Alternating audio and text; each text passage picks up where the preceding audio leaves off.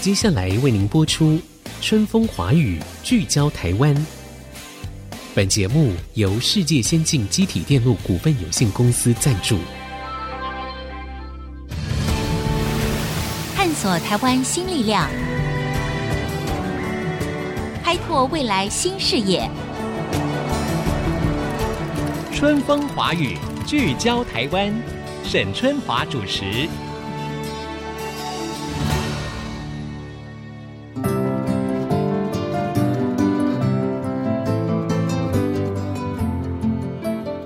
各位听众朋友，大家好，欢迎收听《春风华语》，聚焦台湾，我是节目主持人沈春华。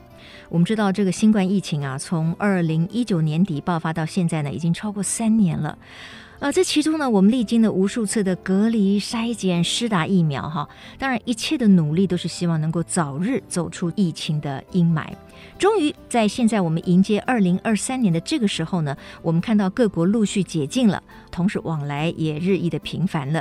为了跟上这个国际的脚步啊，哎，我们最近发现，原来是一直坚持清零政策的中国呢，突然它一夜之间也宣布解封了。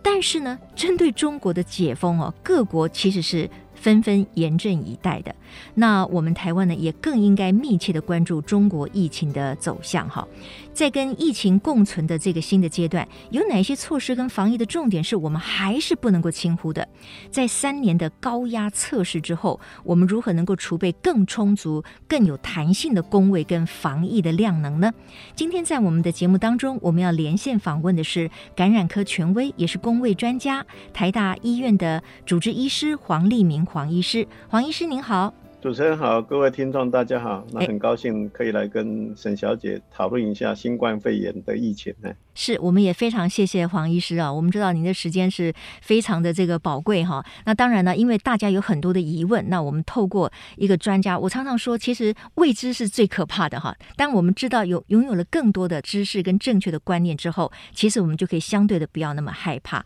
那黄医师，我可以这样说，因为很多人讲哈，我们现在哦进入后疫情时代了。那什么叫后疫情时代呢？那还有人说哦，现在就是 COVID-19 的疫情呢，就是流感化了。您同意所谓流感化吗？那流感化是什么意思呢？要不要请黄医师先跟我们来定义一下？首先，我们其实说我们进入后疫情时代呢，这是一种主观上的期望。嗯嗯，我们觉得说我们都已经熬了三年了哈，对总是应该要熬 过去了哈。是是是不。过我要跟各位，首先跟各位浇个冷水，就是我们还没有到这个地步哈哦，真的哦，对，然后我们现在解释什么叫流感化哈。嗯，流感化第一个条件就是这个疾病的重症率跟死亡率不能高于流感嗯嗯嗯啊。那流感的死亡率大概是万分之一嗯啊。然后再来呢，这个疾病要每一年来一次，嗯大概只有冬天的时候来一次，其他时间不来嗯啊。所以你只要每一年固定的时间去应付它就好了。嗯第三个呢，你要有很好的药物，口服药物可以来治疗这个疾病。是，因为这个跟这个死亡率是有关系的。如果你有好的口服药物呢，你的死亡率自然就会比较低。嗯啊嗯嗯那目前新冠符合的一个条件就是它有一个好的口服药物，可是这个口服药物还是很昂贵哈、你今天去买一个疗程的克流感呢，在嗯台湾你大概要花一千块钱台币。嗯哼，你今天如果要去买一个疗程的所谓的 Paxlovid 的，就是对辉瑞的这个特效药呢，你可能要超过几千块。嗯前一阵子我们政府买的时候，一个疗程是接近两万块，当然现在不会那么贵，因为那个是去年的事情了。哈。是，那可是再怎么样也是比一千块可能会贵很多。再来呢，这个死亡率呢，目前新冠还是比流感严重一点，看就知道每天还是给你死几十个、几十个，对对啊对，然后有人估计中国大陆要死百万个。嗯嗯啊那再来季节性更是一个大问题，流感已经非常稳定，流感就是冬天来一下，是，其他时间很少，嗯其他时间不是没有病人，是病人很少。嗯那新冠呢？新冠是它几乎是每隔三到六个月就给你来一个新的病毒株，嗯嗯嗯，然后就再流行一次。对，所以你看了三年，你还是没有看到终点啊！你看日本前阵子告诉你日本已经变好了，嗯最近又告诉你日本变坏了，嗯全世界几乎都是一样。好不容易变好了一两个月，又告诉你下一个病毒型又来了，对，呃，免疫逃脱的又跑来了。嗯嗯所以我们现在基本上是预期三到六个月要流行一次的，嗯好，所以我们离流感化呢还有一段距离。是，那在这种情况之下呢，我们基本上是很难说我们已经进入后疫情时代了。嗯嗯嗯嗯嗯，我相信对于这个呃黄立明医师这样子的说明呢，大概大家就了然于胸了。虽然可能有一点失望，说哦，可能我们还不能说已经进入所谓的后疫情时代了。我觉得一般人会有这样的说法哈，可能是因为你看哦，现在大家对于这个 COVID-19，当然因为就像您说的，熬了三年了哈，这个事实上在心情上面呢，也慢慢的就是说呃放松了。然后呢，你去看那个各个餐厅哦，现在其实大家好像也恢复到了 COVID 流行之前的那样子的一种热络的程度。还有一个比较重要的就是说，死亡率确实是比较下降了。不过你刚才提到一个重点哈，就说其实死亡率还是高于流感的。你说流感的死亡率大概是万分之一哦，对，没有错，流感一般估大概是万分之一左右。那现在呢，哦我们那个 COVID nineteen 大概是多少？我们大概是流感的两倍到五倍了，嗯嗯嗯，所以我们还是比流感高一点点哦。嗯嗯那再来呢，流感通常每一年感染的人数，每一个季节哦。嗯，假设今年现在是冬天了嘛，假设现在我要流行一波流感，对不对哈？。对，一波流行下去呢，大概会感染全国百分之十到二十的人口。嗯嗯嗯，那 COVID 不一样，COVID 一波就是二十了，就对二十起跳，对，甚至有人估大陆今年会百分之八十人会被感染。这个当然，哇其实专家是认为说这估的太太离高谱了了，不太嗯可能会有百分之八十。嗯嗯可是几乎所有的国家只要流行一波 COVID 都是二十起跳，嗯嗯，所以呢，它感染的人数比流感是多很多的。嗯它的死亡率又比流感高一点，所以它的嗯死亡的总人数呢，一定比流感多很多。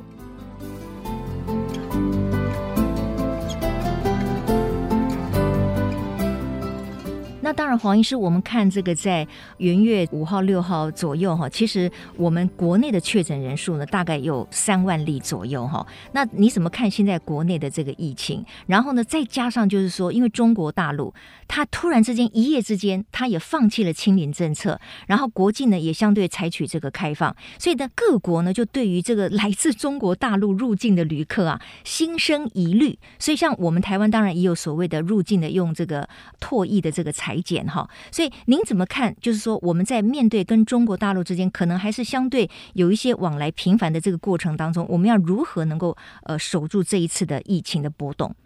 基本上，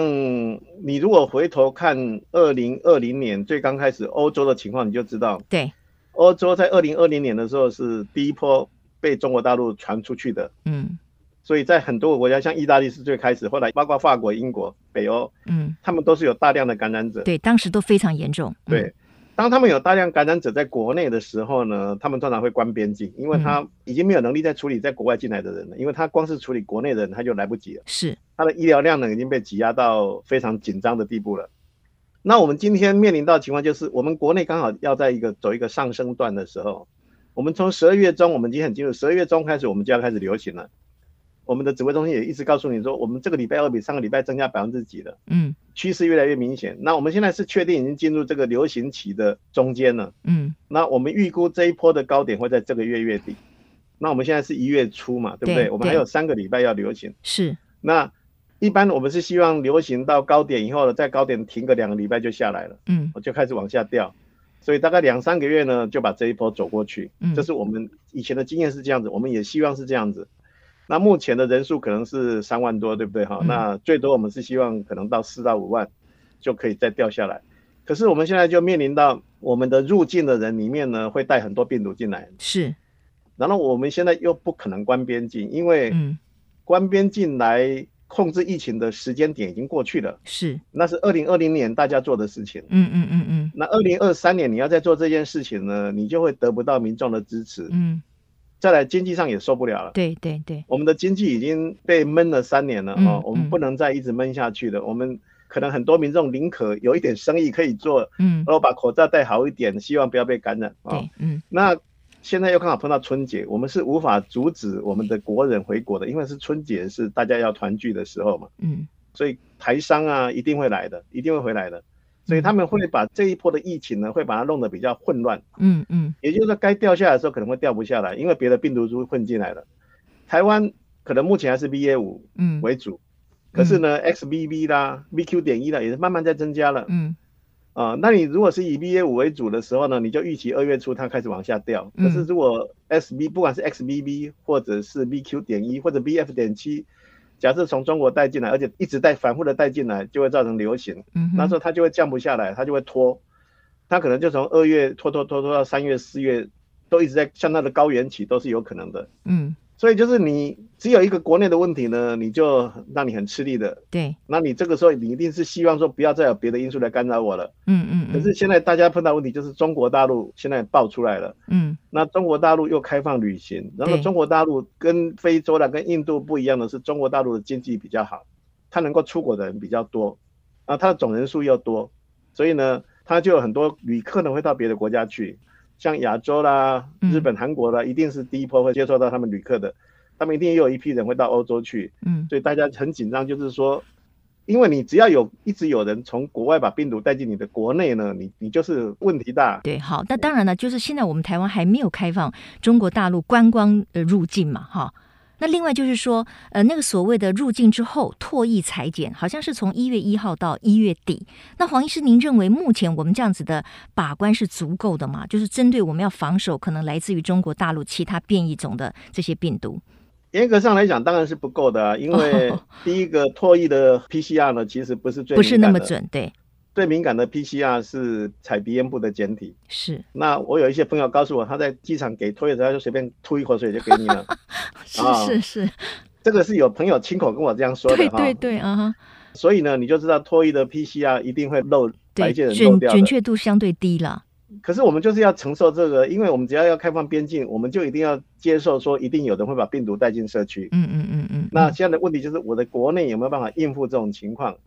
我们有没有办法再把边境再弄更严一点呢？说要弄也是可以，可是那个就牵涉到很大量的人力跟物力的消耗嗯嗯嗯，啊、我们用唾液的好处就是，我不用有一个人去采简体的嗯，不然我必须有一个人穿着太空衣，三班轮班在机场采简体，而且可能不能只有一条线。对那这个其实是很耗费人力，很耗而且会把费人力整个机资场源的动线整个塞住了啊！对嗯对对。啊，旅客也会抱怨啊，旅客可能过这个关要过三个小嗯时，大家都哦会他疯也会掉了，受不了对，所以其实就是你只能回头去把国内的环境弄健康或者嗯强壮一点，嗯，让即使病毒进到国内的环境呢，你还是撑得住。这个就是嗯目前防疫之道，大家走这一条路。各位听众朋友，我们今天在线上访问的是感染科的权威台大医院的主治医师黄立明医师哈。那当然呢，刚才医师告诉我们说，哎，大家好，先等一下哈，先不要那么快就定义说这是已经是后疫情时代了，也不是疫情流感化，我们的挑战事实上还是有很大的变数。那因此广告回来之后呢，我们要继续请教黄立明医师，那到底我们一般民众应该怎么样来自我防卫呢？就是说，在政策的管理下面，跟我们个人之间，其实它还是相对，每一个人都是要相对谨慎的。广告之后，继续回到春风华语聚焦台湾。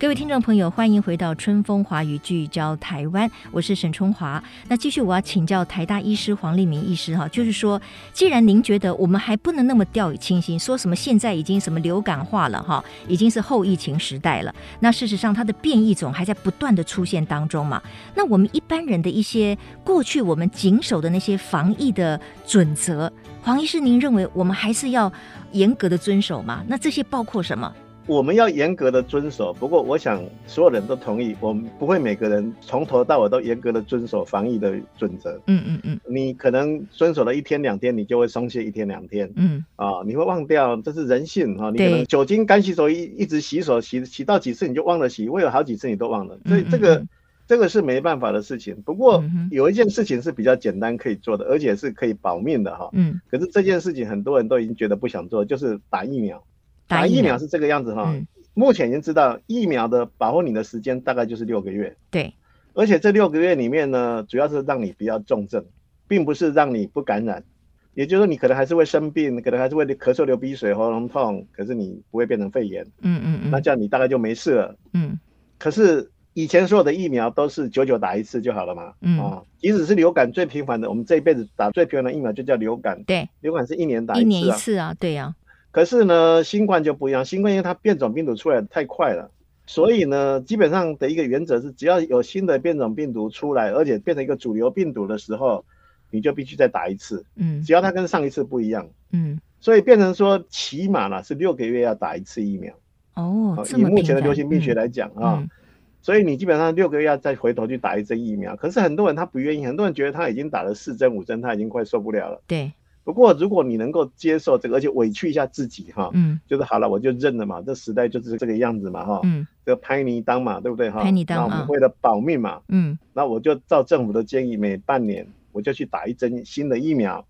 如果你愿意这样做，而且确实这样做，其实你就非常的安全。 ，OK，好不，过一定要记住哦，嗯疫苗不是百分之百的哦，疫苗说可以防重症也是八成到九成，八成到九成就是还有一成到两成的人是没有的，嗯嗯嗯嗯所以你还是要注意你的行为。因为重症跟你的行为还是有关系。如果你非常的大而化之，嗯明明知道这一群人在咳嗽，你还去跟他聊天聊很久，而且嗯口罩戴的不好，这个时候你当然会暴露到大量的病毒。嗯而且你可能会暴露到不止一种病毒，你可嗯能同时暴露了两三种病毒，那这样你的病就会比较严重。即使你有打疫苗，说不定还是不能保护你。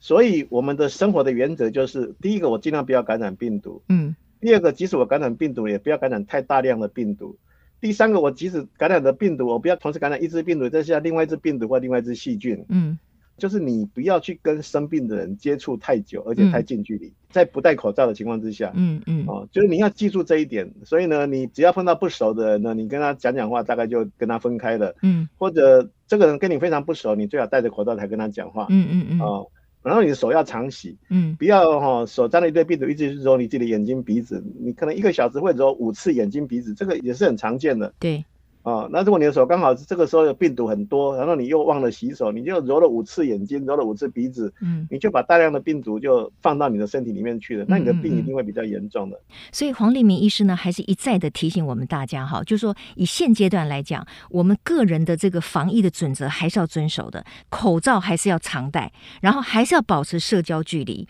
然后吃饭。平常你讲还是一个相对比较危险的动作。如果你跟一群陌生的人，你不知道他有没有染疫的可能的话，当然那个接触是越短越好。就是说，所有这些刚才黄医师提醒我们的，我们还是要尽量做到哈，千万不要以为说哦，好像现在已经不严重了。套一句黄医师的说法，这是一个自我感觉良好的一个错误观念哈。不过黄医师，你刚才提到一个，你认为最好的保命之道，或者是说防止重症，应该还是打疫苗嘛？也许六个月我们就给他打一次。不过黄医师，在我的周边哈，有越来越多的朋友，他们对于打这么多疫苗，他们的疑虑哈有加深。更何况在前一阵子的时候，包括美国 CNN 等等，他们都针对打了这个疫苗之后的比较长期的负面的效果，他们还是有很多的 concern，有一些疑虑。那我不知道黄医师你怎么样面对像这样子的疑问呢？就是说我打了疫苗，然后因为这次的疫苗研发的是很快，大家对于它长期的效用好像还是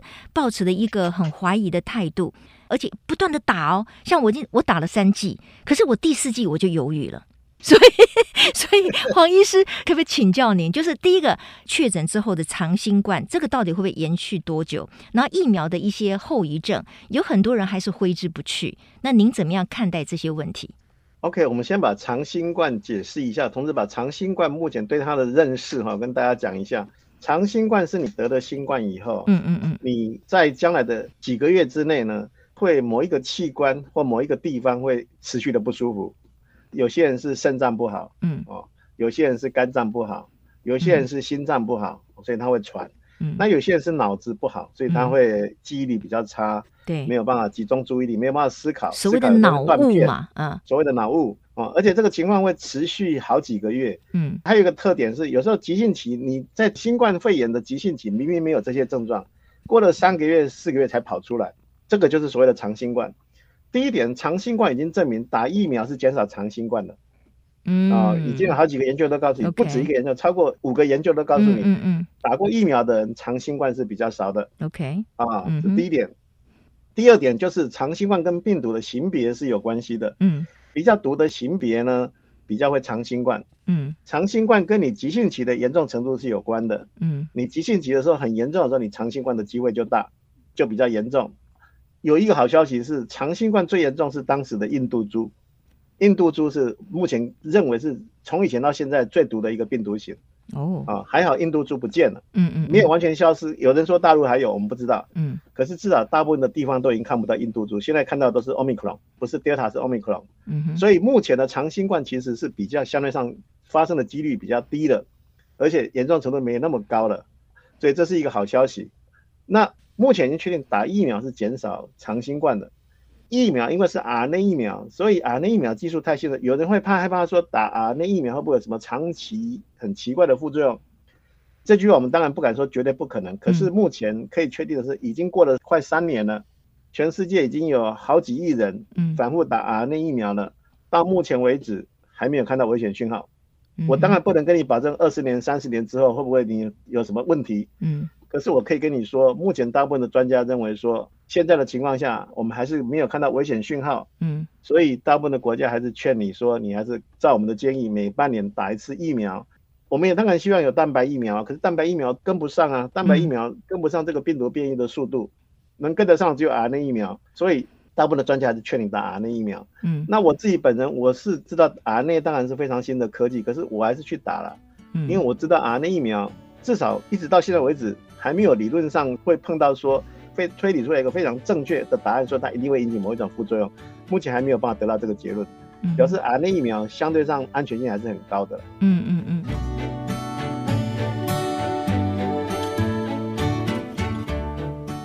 那当然，这个黄医师，我觉得哈，因为最近哈，尤其是台湾的民众，我们相对觉得说，哦，对呀、我们要与这个病毒共存了啦，我们要慢慢恢复正常的这个生活哈，因为熬了三年了，不管是在经济层面啦、正常的作息啦，或者是工作的形态方面，其实都已经是让大家觉得有点受不了，所以希望能够赶快恢复正常的生活。那另外呢，有一个心态就是说，诶，看起来好像现在的变种病毒哈、虽然还是蛮多变种的，可是这些变种好像越来越不厉害，就不像以前的死亡率那么高。那就算我不幸确诊了，因为我有打疫苗了嘛，所以呢，我顶多就是不舒服个几天，也就没事了。这个观念是对的吗？与事实相符吗？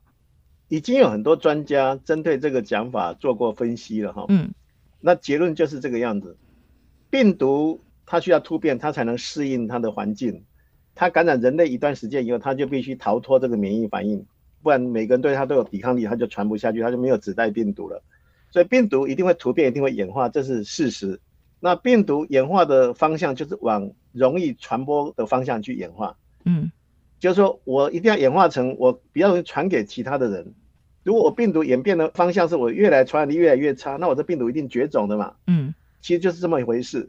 所以呢，你看到留下来的病毒一定是免疫逃脱的，嗯因为它一定要逃脱掉原来的免疫力，它才能继续传播下去嘛。可是呢，免疫逃脱只是保证说它不怕原来的抗体，可是它致病力是变强还是变弱，其实是一种几率的问题。嗯啊。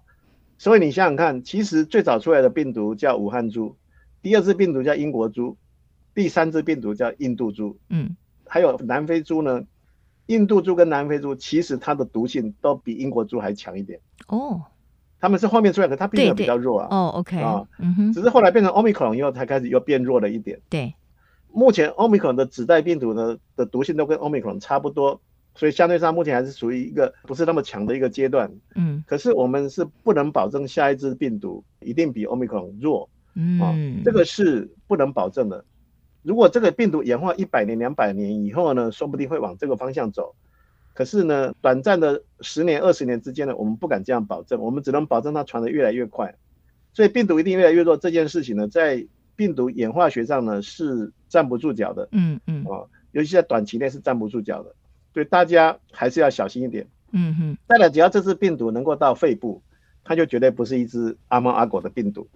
病毒有两种，一种病毒是乖乖的待在上呼吸道，它不往下呼吸道跑，这种病毒我们都不怕，这个叫做感冒病毒。嗯感冒病毒有很多种，什么鼻病毒啦、别的冠状病毒啦、肠病毒啦、腺病毒，这个都是感冒病毒，因为他们都乖乖的待在上呼吸道，嗯哼他们不喜欢到下呼吸道去。